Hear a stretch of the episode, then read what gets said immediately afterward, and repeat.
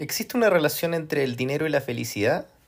¿Cómo afectan las emociones como el miedo, avaricia, envidia o incluso el positivismo al momento de hacer una inversión?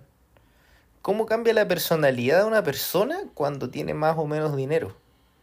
Estas son algunas de las preguntas que responde William Kroger en su libro La psicología del dinero, explicándolo con la pirámide de Maslow, citando economistas y con interesantes experimentos sociales. Así que te invito a escucharlo.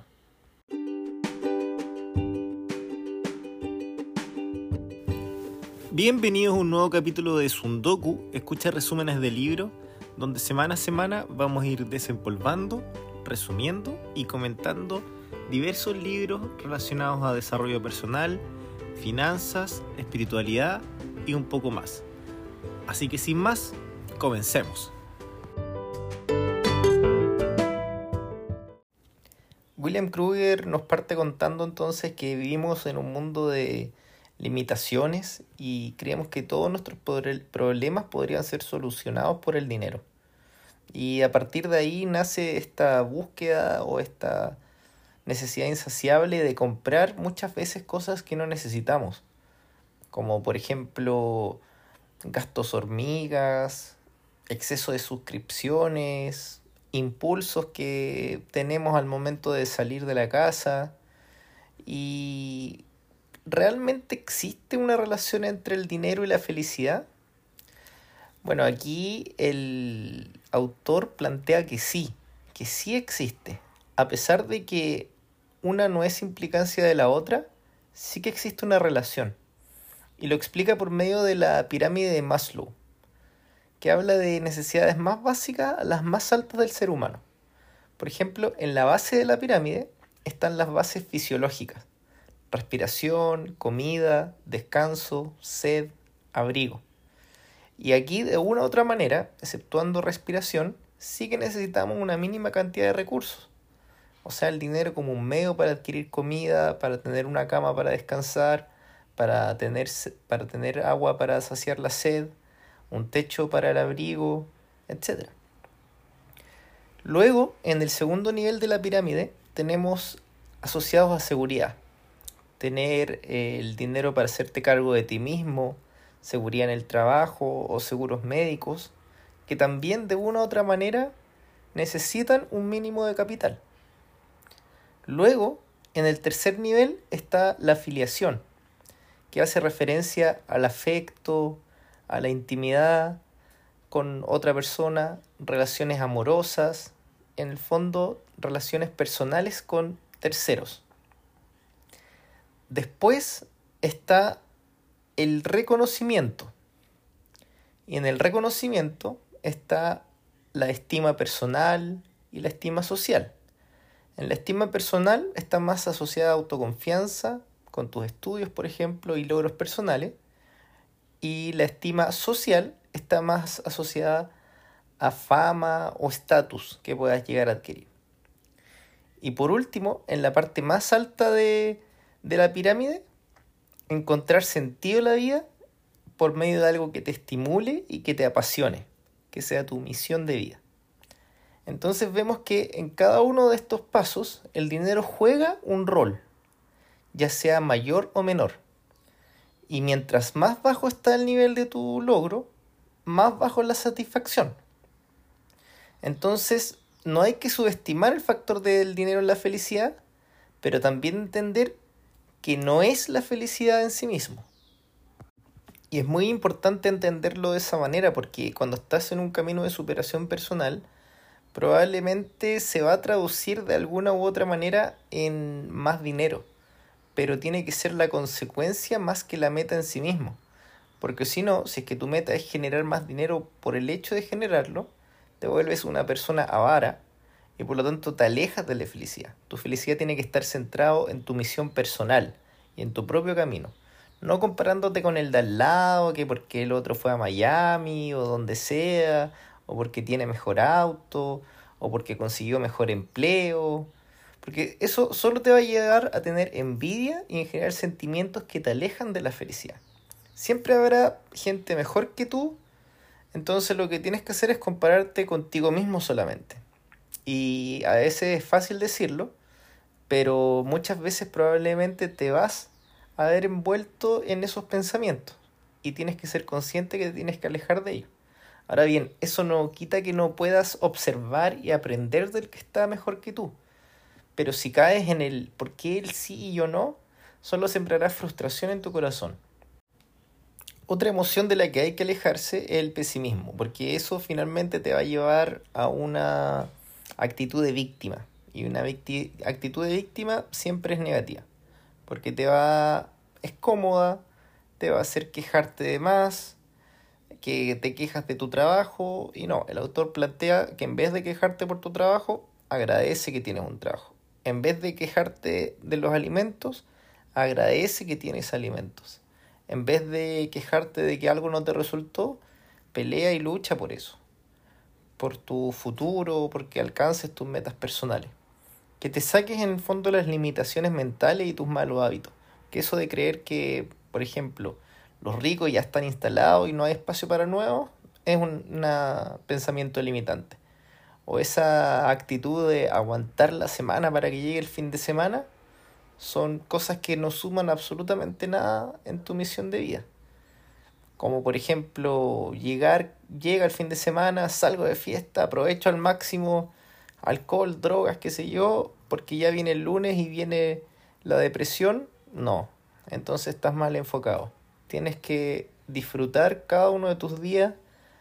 ¿Y cómo lo vas a hacer? Enfocándote en tu misión de todos los días. Si dejas todo para el día siguiente, y no eres exigente contigo mismo, terminarás con un resentimiento contigo mismo. Por lo tanto, tienes que dejar de procrastinar.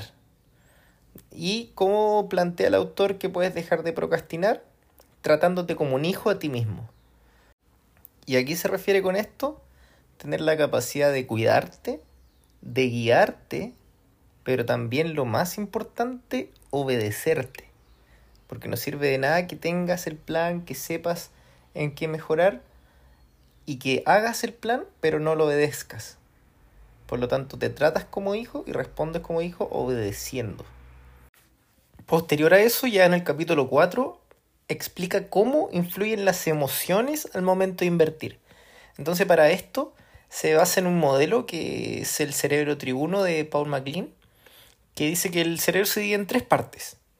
Uno, la médula espinal y tallo cerebral, que es para las cosas principales de la vida, como por ejemplo tensión arterial, respiración, reflejos, etc. Después, la segunda parte de este cerebro tribuno es el sistema límbico, que es el encargado de las emociones, instinto, memoria, aprendizaje. Y por último, la corteza cerebral, que es parte encargada de lo racional, donde tú haces tus estrategias, decisiones. Entonces, durante la inversión hay que dejar de lado el sistema límbico, o sea, el asociado a emociones, y darle más prioridad a la corteza cerebral, o sea, encargado a la parte racional. Entonces aquí explica que los inversores siempre están motivados y se asocian, se incentivan unos a otros, que actúan como en manada. ¿Por qué? Porque prevalece muchas veces el sistema límbico, o sea, el que no debería, el asociado a las emociones porque la manada lo hace sentir como apoyado, eh, que va en el camino correcto y así no tiene que tomar acciones por sí mismo. O sea, todos están invirtiendo aquí, yo invierto aquí. Todos están haciendo esto, yo hago esto. ¿Por qué? Porque si todos lo hacen, seguramente es correcto. Entonces simplemente siguen a la masa. En cambio, el inversor individual no necesita de la manada. ¿Por qué? Porque es más analítico y él mismo analiza lo que es correcto, es cauteloso y por lo tanto aumenta la parte de su corteza cerebral, que es asociado a, lo racional. El sistema límbico, siempre está activo, asociado a emociones, pero hay que controlarlo. O sea, yo siempre el momento de invertir o hacer algún movimiento financiero, sí que van a haber emociones, pero yo tengo que saber diferenciar qué parte de mi decisión es asociada a emoción y qué parte no y la parte emocional tengo que abstraerme de ella. Entonces para eso explica un caso del casino. Por ejemplo, cuando vas al casino y ves que vas ganando, cada vez vas más arriesgado. Por ejemplo, estás ahí en la ruleta rusa y llevas tres apuestas ganando, entonces dice la suerte está de mi lado, que es una cosa absolutamente irracional, y empiezas a apostar más. ¿Por qué? Porque la, la historia, la pequeña historia que llevas en el casino, avala tus decisiones y por lo tanto potencia tu confianza. Y al revés, cuando vas perdiendo, si llevas, por ejemplo, tres apuestas y no le apuntas a una, no acertas ninguna, entonces cada vez vas a querer apostar menos o dejar de apostar porque tus decisiones no están apoyadas por los resultados. Y lo mismo pasa en los negocios. Buenas inversiones haces que inviertas más y cuando haces malas inversiones haces que abandones. ¿Por qué? Porque desconfías de tus propias decisiones. Y eso también, de una u otra manera, son decisiones emocionales. Porque si tú estás seguro de lo que estás haciendo, deberías eh, mantenerte. Entonces, cuando eres consciente de la psicología del dinero, manejas la frustración y tienes plan B, C, D, etc. ¿Qué otras emociones entonces nos pueden afectar en nuestra toma de decisiones para inversiones? Bueno, aquí el autor explica cinco. La primera es la envidia, porque al desear de manera rápida lo que otros quieren, o sea, hoy tienen tremendo auto o fue a las tremendas vacaciones, eso te vuelve ansioso. Entonces harás planes poco pensados con tal de obtener resultados rápidos y probablemente muy arriesgados y eso en, el, en muchos casos te va a hacer perder dinero más que ganarlo. Otra emoción, el miedo. ¿Por qué? Porque el miedo te va a inmovilizar no vas a saber si invertir o no invertir y ante la duda mejor no inviertes o inviertes demasiado poco o inviertes en bonos o, en cosas sin, sin riesgo. Entonces eso también es como el otro camino, el otro extremo que también es malo. La carencia afectiva, y esto lo vimos ahí en la tercera parte de la pirámide de Maslow, que también puede afectar en tus decisiones de inversión. ¿Por qué? porque puedes comprar más de lo planificado, o sea, por tratar de, suplementar esta falta, empiezas a comprar más cosas que no necesitas, eh, falta de inteligencia emocional, o sea, dejas actuar, no dejas actuar a tu parte racional. Otra, otra emoción, la avaricia, o sea, este afán de querer tener más dinero por tenerlo y no entenderlo como un, un, medio, sino como un fin en sí mismo, puede tener las mismas consecuencias de la envidia. O sea, invertir de manera no planificada para obtener resultados rápidos, eh, no contar con impulsos que te pueden incluso llevar a romper la ley y arrepentirte el resto de tu vida. Después la quinta emoción que explica es la euforia o positivismo, que puede ser un arma de doble filo porque está bien pensar positivo, pero tener esta como positivismo excesivo, casi religioso, no controlado, puede hacer que tomes decisiones sin sentido, casi pensando, no, esto sí o sí resulta, y no viendo los evidentes riesgos que puede tener una inversión, y por lo tanto te puede salir muy mal. Posteriormente, en el capítulo 5, habla del comportamiento humano y si es que es afectado o no por el dinero. Y aquí el autor plantea que sí, que el dinero condiciona tu forma de ser. Porque el dinero, de una u otra manera, te permite acceder a mayor cantidad de servicios, como por ejemplo la educación. Lo que lleva de una u otra manera a pulir tu personalidad, tu autoestima. Y aquí cita a un estudio de Paul Pitt que hizo seis descubrimientos sobre el poder adquisitivo. Entonces, el primero es que quien tiene poder se cree merecedor del triunfo. Entonces cuenta un experimento social sobre un Monopoly, una especie de Monopoly que estaban jugando, pero que habían algunos jugadores que podían tirar el dado una vez extra y además cada vez que daban la vuelta alrededor del Monopoly, los que saben, han jugado saben las reglas que una vez que das la vuelta puedes acceder como a una especie de sueldo. Bueno, habían estos jugadores que podían tirar más veces los dados, además podían tener sueldos extra, o sea, doble sueldo. Entonces los jugadores, naturalmente que tenían esa ventaja, se volvían millonarios eh, más rápido. Y curiosamente, en la, en la interacción del juego, tendían a tener conductas mucho más dominantes. Y al finalizar el juego, Lo peor es que alardeaban de su éxito como si lo hubiesen logrado por sí mismos, a pesar de que ahí en el círculo y en el experimento todos sabían que ellos tenían esta ventaja, ellos aún así se sentían como merecedores de la victoria. Luego, en el segundo descubrimiento es que quienes ganan menos dinero suelen ser más generosos. Entonces aquí habla de un experimento a un grupo de personas que se le da 10 dólares a cada uno. Y cada uno de ellos tenía su trabajo que ganaban distintas cantidades de miles de dólares al, anuales.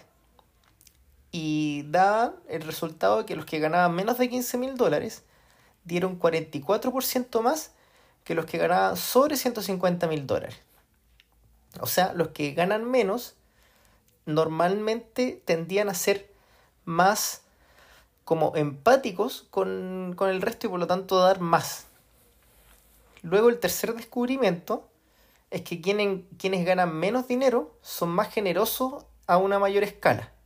Independiente de los valores brutos que una persona pueda donar, se hizo un estudio en Estados Unidos que los que ganaban entre 50 y 70 mil dólares anuales donaban en promedio el 7,6% de su sueldo.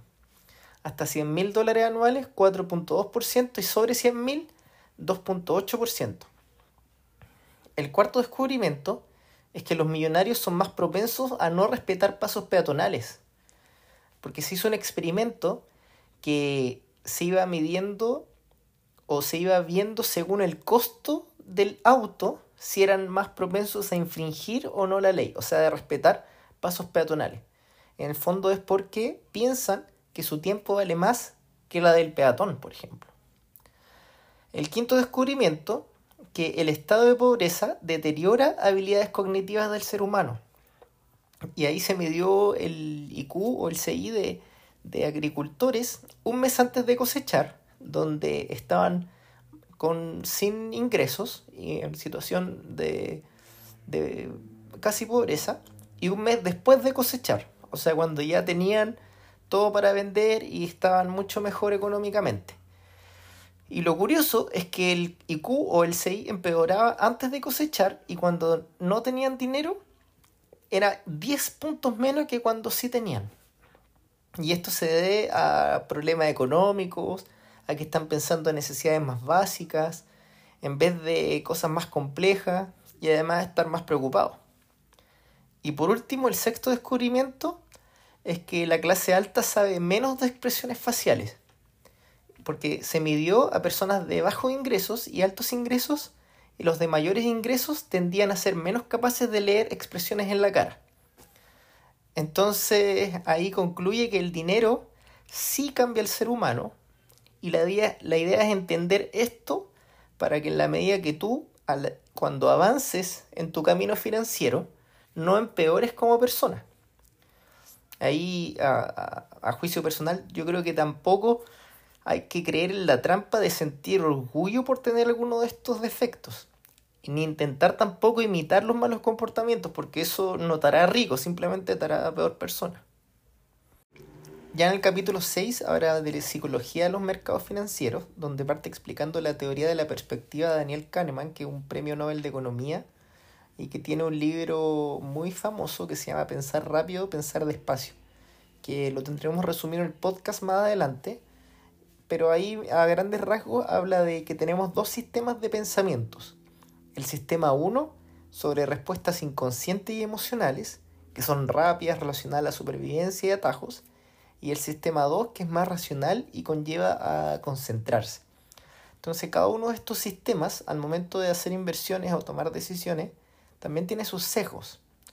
Por ejemplo, los sesgos emocionales asociados al sistema 1, como ya habíamos conversado, confianza excesiva, autocontrol, que podría llegar a tomar decisiones desde el positivismo excesivo sin considerar riesgo.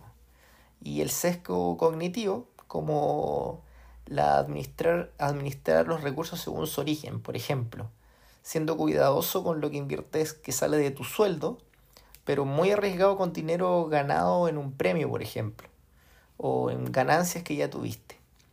O, por ejemplo, también atribuir mala suerte a malas inversiones, pero buena estrategia a buenas inversiones. Ahí también hay sesgos. Eh, lo, lo correcto sería invertir de manera racional, independiente de cuál sea la fuente del dinero que tú estás invirtiendo, con la mejor estrategia posible, y nunca elegir y nunca atribuirlo a buena o mala suerte, sino siempre a tu estrategia de inversión, entendiendo que puede haber un riesgo cada una de ellas. Y ahí en el capítulo 7 después sigue con más o menos estas trampas psicológicas del dinero, pero más asociado, por ejemplo, a lo que se vio en crianza. Dice que también muchas de nuestras creencias que tenemos asociadas al dinero están muy relacionadas a cuando nosotros fuimos criados. ¿Por qué? Porque nos pueden haber enseñado doctrinas equivocadas, nuestros padres, con mucho amor, pero equivocadas que finalmente desde lo que nosotros observamos y aprendimos nos convierte muchas veces en gastadores compulsivos o tacaños, que son dos extremos, pero que en, de una u otra manera están mal. Entonces también nos pueden haber generado creencias limitantes, como hablar de dinero es complicado, o haber escuchado, no, no tengo capital para iniciar un negocio, o el dinero está asociado a los corruptos y trae miseria, o hacer negocios no es ético y asociarlo a, algo malo. Y esto naturalmente trae efectos y consecuencias. ¿Por qué? Porque te victimizas. Culparás a otros, inventarás sólidas excusas para procrastinar, te vuelve de una u otra manera materialista, vacío emocional como con frustraciones eres propenso a caer en negocios que prometen dinero fácil, malas inversiones porque no te involucras en conocimiento con el dinero y será muy escaso tu conocimiento. Entonces una buena manera de obligarse a empezar a tener buenos hábitos asociados al dinero es ahorrar pensando en que estás renunciando a hacer eh, ahorrar cuando hagas un gasto. Por ejemplo, me voy a comprar tal cosa, pero pensarlo, ¿realmente lo necesito? Si es que en tres meses ya no lo voy a necesitar, a lo mejor no tiene sentido eh, realmente comprarlo. Y es plata que no estoy ahorrando y que además después de los años tiene sus ganancias y puedes hacer ese, esa conversión si quieres. Por otro lado, si no eres ordenado con tus tarjetas, tanto de crédito o de débito, evita usarlas. A lo mejor anda más con efectivo para que tú puedas ir viendo cómo va disminuyendo tu, tu, dinero a, lo largo del mes. Entonces ahí cuenta la historia de Ulises, que también la habíamos visto en Hábitos Atómicos, que es una historia escrita por Homero, que está en la Odisea, que en, en palabras simples él se ató al mástil para no ser tentado por el canto de las sirenas. Entonces, de una u otra manera, intenta hacer lo mismo. Oblígate a seguir tu plan por medio de tu hábito, a pesar de las tentaciones que hayan allá afuera. Porque el dinero ayuda, pero no da la felicidad. El dinero no puede comprar todo, es solo un complemento, es un medio. No lo veas como plenitud en la felicidad. Esto te llevará a la avaricia y ya vimos cuáles son los contras de, de la avaricia. Entonces, concluyendo, ¿tengo que ser positivo? ¿Abrazar el positivismo? No. ¿Pero tengo que tener emociones positivas? Sí. Pero mis decisiones tienen que ser cognitivas y estratégicas.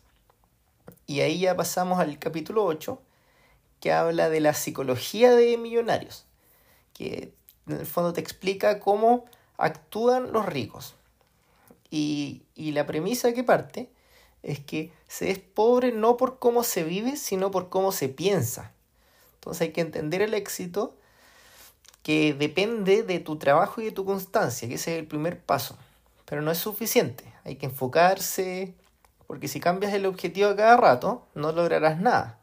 Hay que ser precavido, y no significa tener miedo, porque ya vimos las consecuencias negativas del miedo que te paraliza, pero sí entender los riesgos que hay en el camino. Y si hay demasiados riesgos y muy pocas recompensas, entonces mejor alejarse. Motívate, porque tú mismo debes encontrar tu impulso. Cuando no tengas ganas de hacer nada, ármate de fuerza para comenzar el día, porque la vida es del color que tú decides utilizar para pintarla. genera buenos hábitos. Anota tus buenos hábitos y tus malos hábitos. Crea tus metas. Los millonarios crean sus metas y piensan a largo plazo. Tu salud es primordial. Más allá de cualquier otro plan, tu salud es primordial. Por lo tanto, te cuidas, haces ejercicio, comes bien, vas a ser más propenso a contraer enfermedades si no lo haces.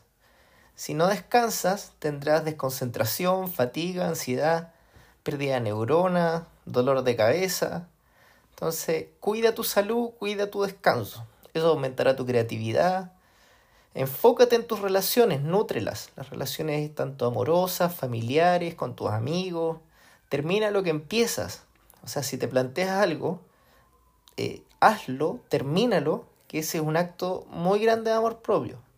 Rechaza el yo no puedo. Controla tus emociones. Aléjate de creencias limitantes. Vive conforme a lo que tengas.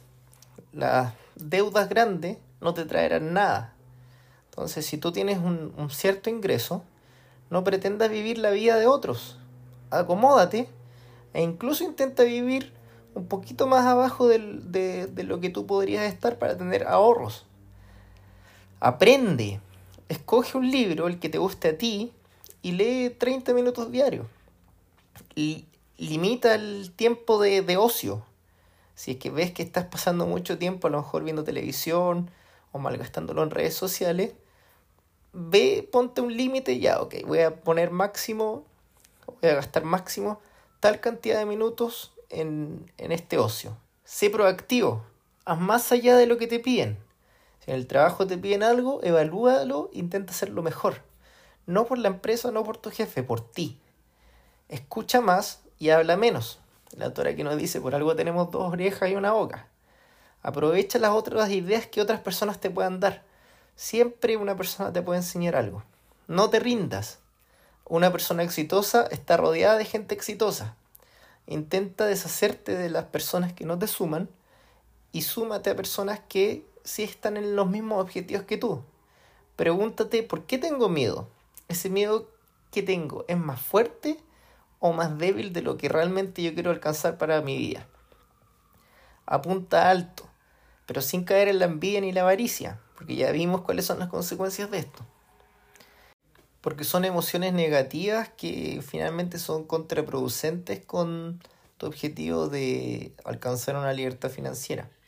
Entonces después concluyendo, si que ya queremos asociar nuestra pirámide de Maslow a los componentes financieros, tendríamos que en el primer nivel serían como gastos de consumo o de sobrevivencia.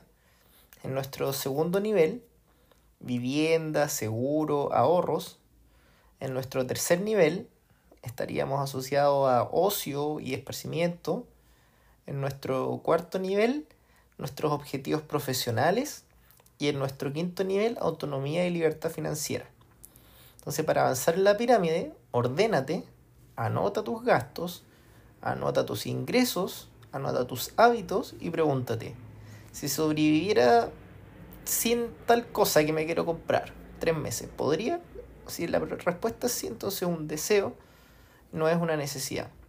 Algunos creen que la felicidad es efímera, pero a medida que tu realización va más arriba en la pirámide, esa satisfacción va a ser mayor. Por ejemplo, si es que logras llegar a fin de mes y lo único que haces es gastar en tu arriendo, en la luz y en las cosas para comer, claro, va a ser una satisfacción muy corta, pero si ya estás en el nivel 3, que puedes invertir un poco en ocio, en esparcimiento, esa satisfacción va a ser un poco mejor.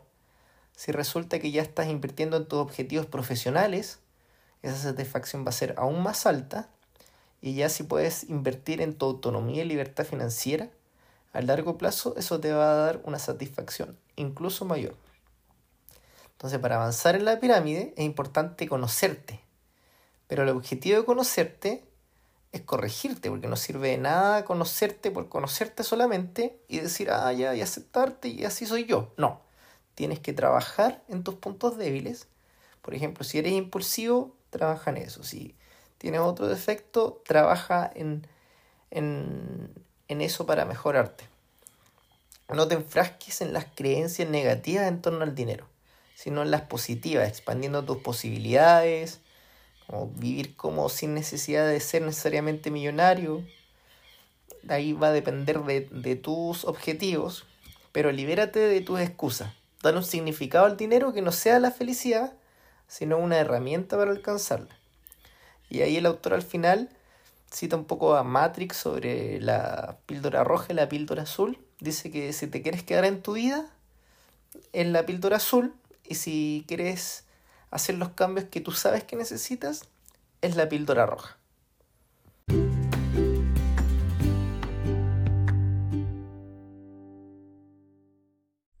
Y así terminamos este episodio. Recuerden darle seguir al podcast, me ayudan un montón con eso.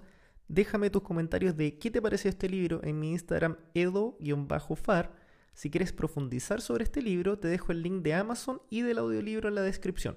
Por último, si quieres mejorar tu inglés, tengo una app, sundokuapp.com, que te va a ayudar en este camino con pequeñas píldoras de libro de no ficción.